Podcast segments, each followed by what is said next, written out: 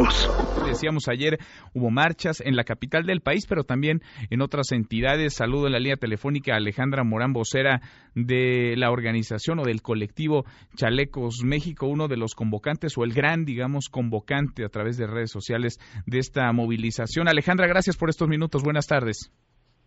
Muy buenas tardes. Muchas gracias por la llamada, por el gracias. Platícanos primero ¿Qué es o quiénes son Chalecos México, Chalecos MX?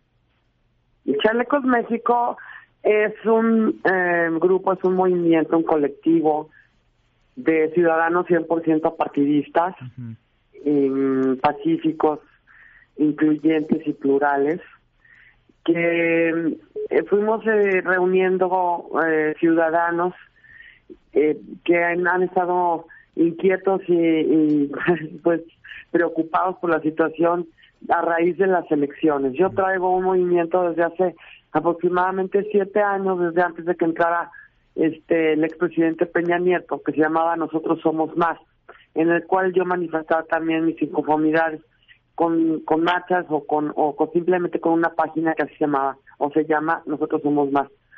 Este, y pero a raíz de la del triunfo de López Obrador en, en las elecciones eh, se, convocó a la marcha del 11-11 eh, en favor de, del Naim y de, en contra de las consultas a modo del presidente y que en ese momento presidente electo eh, y después eh, la del 2 de diciembre ya como presidente electo. entonces, en ese entonces sacamos, yo saqué una iniciativa de los chalecos amarillos porque se me hacía que en México podía era un movimiento similar en cuanto a, colectivos de ciudadanos.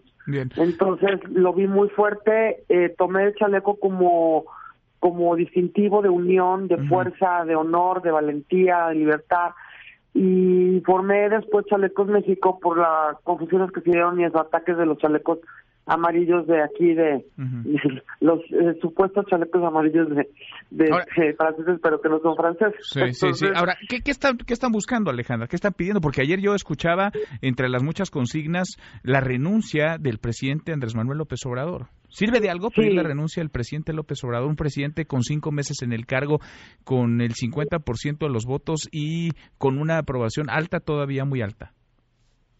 Pues yo pienso que la aprobación ha sido ha ido bajando. eh, definitivamente la marcha de ayer fue una prueba inequívoca de los síntomas de que de que la popularidad ya no es tal. Eh, Pero pedir la renuncia de un presidente.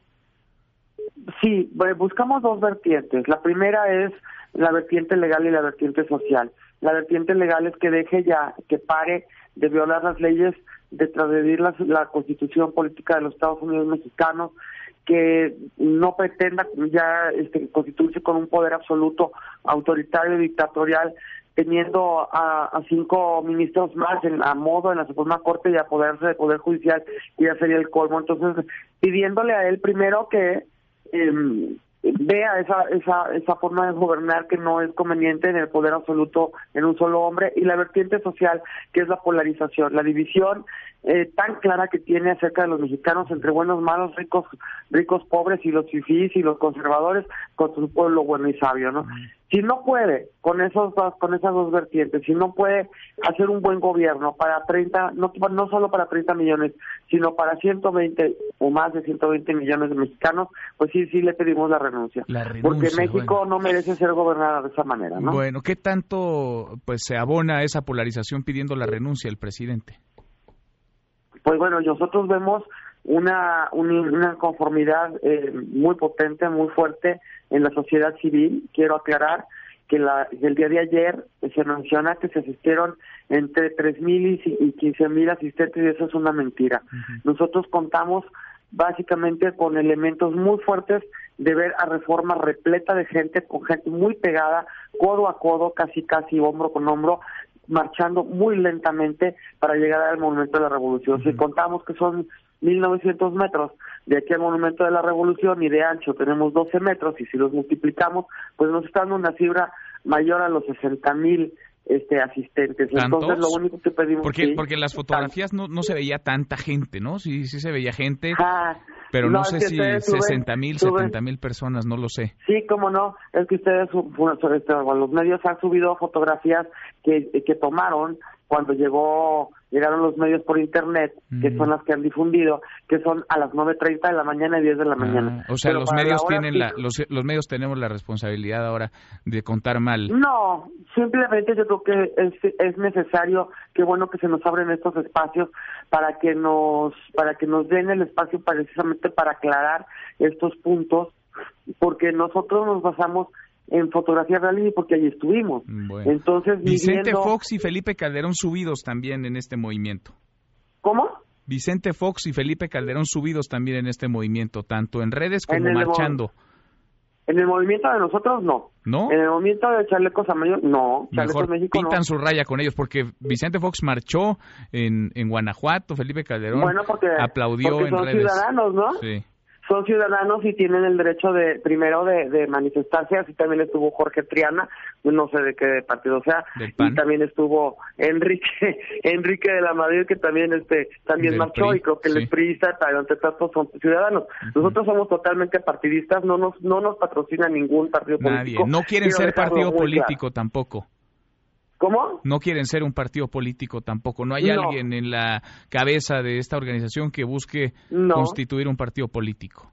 No, y lo pueden investigar. Yo jamás he pertenecido a ningún partido político ni he estado afiliada a ningún partido político. No recibo financiamiento de absolutamente nadie. Pueden investigar mi cuenta de banco. Solo tengo una en este en Banorte y este gol y es la es lo único no entonces no no no tenemos financiamiento. Nosotros mismos nos financiamos todo lo que vieron de playeras de pancartas todo lo que los pasajes de la gente que que fuimos. Pues nosotros vamos en Uber o vamos en en, en metro. Gente que vino desde Catepec porque tampoco es gente nada más de piel blanca como lo decía este Hernán Gómez hoy en la mañana con Lores de Mola, este había de todos los colores y creo que somos ante todos mexicanos y lo que buscamos es la unidad, la unidad para poder alzar la voz y para poder decirle al presidente que lo estamos vigilando y que vamos a hacer hasta lo imposible por hacerlo que piense y que y que gobierne bien. no, pero sí hubo muy, sí hubo también declaraciones muy desafortunadas, ¿no? De algunos de quienes participaron en, en esta marcha ayer pues son ciudadanos, yo creo que tienen la libertad de expresarse, ellos a lo mejor algunos están muy enojados con lo que está sucediendo, hay, hay gente que pues, ha sido despedida, ya tuvimos la participación, me, se me acercaron a mí un par de señoras para decirme que habían 700 personas que habían sido despedidas y que querían eh, pues, acercarse a nosotros a ver cómo las podíamos ayudar. Nosotros de la única forma que podemos hacerlo es alzando la voz en las calles, nuestras fuerzas son las calles, y siguiendo nuestro lema, honor, de fuerza, honor y libertad. Entonces, eh, las, este, las declaraciones, precisamente nosotros eh, promovimos una marcha silenciosa, una marcha en silencio porque no queríamos lanzar consignas, mucho menos ofensivas. No es una marcha en contra de una persona, sino de cómo se están haciendo las cosas. Bien, Alejandra, pues sí. Sí, sí, sí. Sí. Entonces, si alguna declaración es pues creo que se debe al enojo de las personas que asistieron, ¿no? Que no todos son de chalecos médicos, ni de funcionarios de nada, ni de ni organizadores. Habían más de 20 organizaciones que habían convocado. Pues queda ahí el tema y los micrófonos siempre abiertos. Alejandra, gracias por estos minutos. Muchísimas gracias. Mesa para todos.